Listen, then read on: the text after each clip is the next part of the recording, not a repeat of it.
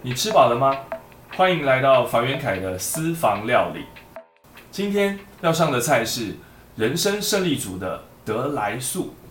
那今天要跟大家分享的呢，就是开环教育。二零一五年，Stanford 倡议了 Open Loop University 开环大学，将一般正常大学四年的时间呢拉长到六年。我们都会认为大学呢就是十八到二十二岁的一条必经之路，但是如果求学求知这件事情，它是让我们伴随一生，活到老学到老的话，那难道大学不能随着我们共同的成长，甚至它就融入在我们的人生的生涯当中吗？开环教育其实它是一种制定节奏的一种教育，修业期满六年。你就可以取得这个文凭，但是呢，什么时候取得文凭看你自己。你可以边学习边工作。也打个比方，你可以先进来念两年，两年后呢，你就出去外面工作。而外面呢，工作呢也算学分。你工作一年以后，你又可以再回来继续念。你可以选择，你又想要念别的科系，或者要念别的学门。然后念念以后呢，你又再出去工作。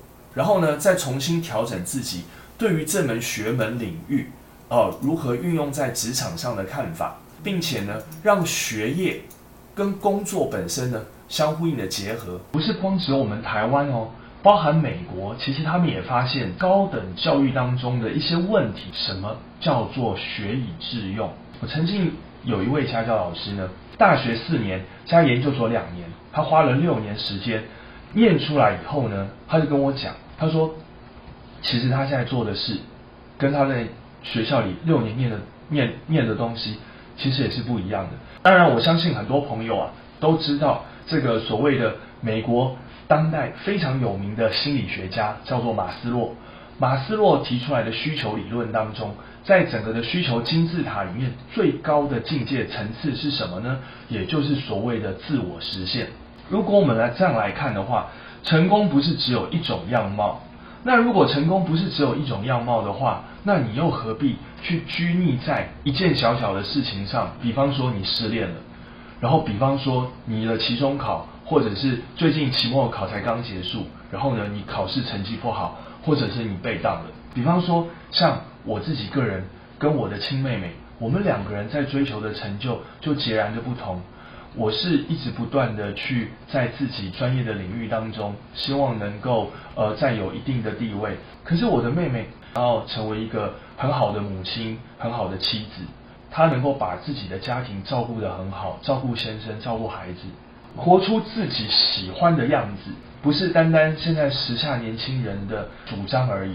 这本来就是啊，你必须给你自己内心中的鼓励与赞美。非常有名的 YouTuber 周明轩。他就是一个非常好的例子，活出自己喜欢的样子。每一个人都是独一无二的，我们不一定要做第一，但是我们可以是唯一。这是黄子佼佼哥跟我在做对谈的时候，他跟我讲了一句让我印象最深刻的话。那这句话也送给大家。那我是一个室内设计师，那我常常呢会遇到一种。屋况，它是旧屋，在建筑本体当中，它有很很粗很大的一只梁啊，穿越到客厅的中央。后来呢，我在这个梁的梁腹，也就是梁的底部呢，贴上这个反射的这个镜面，再用其他的方式给予灯光投射，让家中的天花板上面可以很干净的，可是又能够让家中的照明呢达到充分的需求。来到这家中的客人。却感觉不出它是一只羊，让一个缺点变成是优点。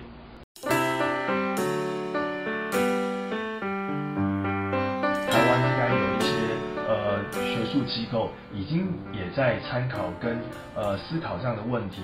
打个比方，像台湾大学其实也成立了所谓的 D School，就在二零一五一六年的时候学习 Stanford 的 D School 的这样的理念。史丹佛大学的 D School 呢，是以所谓的 Design Thinking 设计思考为出发。D School 的 D 其实就是 Design 的意思哦。史丹佛大学发现说，设计师的思考方式其实非常值得各种不同领域都能够来进行学习。设计师呢，其实呢就是在做两件工作，一个叫做解决问题，一个叫做满足需求。那当然呢，设计二点零呢，将这两个所谓的任务跟使命呢，又在进化了。我们不是单单只是解决问题了，而是发现问题。那需求本身也不再只是满足需求了，而是创造需求。因为这里面呢有几个议题呢非常值得探讨的。首先就是说，开环教育能够让学生更能够学以致用，或者是说更适切的能够去探索跟发现自己的兴趣哦，让大学教育本身可以伴读你一生哦，以你提交出来的作品跟论文呢是哪个方面的作为你毕业的科系系所。未来呢，跨领域的人才呢，绝对是受到世界各国、社会各界所注重的。其实从这个所谓的 I 型人才、T 型人才变成跨域的 X 型人才，我相信是整个全球未未来对于人才的需求的一个趋势。第二个部分是说，如果能够做中学、学中做，比方说我好热爱艺术，所以我想要学画画。好，那你先在学校里学画画，学了一年两年以后呢，放你出去寻找跟艺术方面相关的工作。工作一年下以后，发现说天哪，原来要当一个艺术家是一件这么辛苦的事情。有可能呢，你又改变了你的想法，于是呢，你回到校园，你又开始去学别的东西，反复的去验证自己跟辩证自己的想法。我觉得这是一件很好的事情。当然，也有一派的人觉得说。大学变成是如此开放的一种教育的时候，会不会让教育让大学精神本身有一点点走偏了它原本的精神呢？好像又慢慢慢慢的偏向所谓的功利主义，也就是因为我用它，我认为它有价值，它对于我的人生可以有务实的看得见的收获哦。比方说，你可以赚更多的钱，你可以获利，那会不会有一些知识跟学门比较冷门的？那就没有人愿意去触碰它，导致未来呢，可能原本很多样性的学门跟学问，它会越走向极端。我个人认为不用担心。我打个比方好了，大家应该都看过很热门的国片哦，《正头》，他在说一个真实的故事。剧中的男主角，他一心想要什么呢？去念音乐，所以他呢从故乡跑到台北。只身打拼，并且想要去学音乐，他学了吗？没有，他又回到了自己的故乡，将他原本对于音乐的热情转化到宗教上面，他去创造了一个有别于传统文化，他也颠覆了这项传统，但是他赋予了这项传统新的生命。我看过这么多的学生，自己也教过这么多的学生，快乐这件事情。是非常非常重要的创意全员。如果我们鼓励我们的下一代能够有更多的创意，创意要如何而来？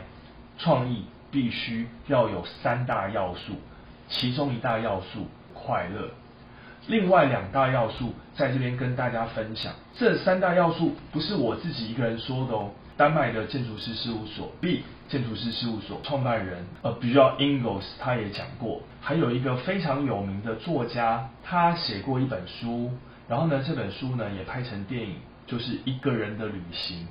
Isabel 他也讲过创意的三大要素，一个是快乐，一个是勇气，另外一个是热情。呃，我提供我自己的做法。要追求快乐，你必须要有一些付出。举个例子好了，我会先去找一件我自己可能从来没有做过的事情，它要有一定的难度哦。我刚开始接触马拉松的时候呢，我不认为我自己有办法跑得完一个半马二十一公里或全马四十二公里。那个时候只是因为参加一个学校的社团啊，然后呢就跟着大家练习。那时候练习想说，哎呀，运动健身对自己这个健康有帮助。到真正要报名呢，我这时候开始紧张了。但是呢，在我第一次跑半马的这个过程当中，我居然把这全程跑完了。我太开心了，开心到迷上了这项运动，自己又不断的私底下找下班后的时间跑去练跑，开始疯狂的报名全国各大县市马拉松，收集完赛的奖牌，在短短的十四个月当中，跑完了全国二十一个县市跟六个离岛，从第一次。做了一件自己认为不可能完成的事情，而且是一件很痛苦的事情哦。因为你可能跑到一半的时候，你根本跑不下去，可是你撑过去以后，你非常开心，而且你告诉你自己，你居然可以完成。接下来以后，你爱上它了，所以你从开心变成是你开始产生你的热情，然后这个热情燃烧着你，一直不断的去做这样的尝试跟挑战，你变得更有勇气。你的勇气是你敢向那个更高的难度去挑战。当你找不到快乐，而你不晓得该怎么样去寻找快乐的时候，你可以反过来想，不要一直去想快乐的事，而是你先去想一件不可能的事，但是你可以去挑战看看的事。快乐、勇气跟热情你都具备了，你就能够成为一个具有创意的人才。或许你的创意。在你的生命的过程当中，能够帮你开辟出更多璀璨的道路，是你现在还没有办法发现的。你开心吗？什么事情能够让你开心？而让你开心的那件事情，它又能启发你什么？启发你了之后，有可能你又找到了另外一条路哦。如果这样的话，是不是能够打开你自己心中的那个死结？人生胜利组的德来速，希望能够跟大家分享的就是在这。如果要能够得来速，也就是能够用最快速、便捷的方式得到你自己想要的，有的时候不是单单求快，或者是走一条捷径，有的时候你可以转个弯，换一个方式去思考你自己，用别的方向来看看自己。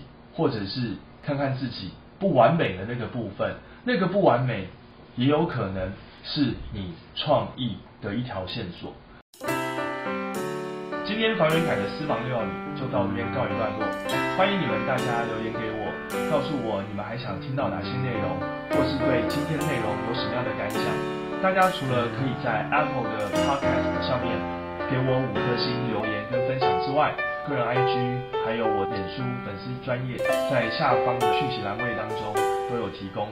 那今天的节目就到这里了，欢迎下周继续一起享用房元凯的私房料理，品尝您的精神粮食。拜拜。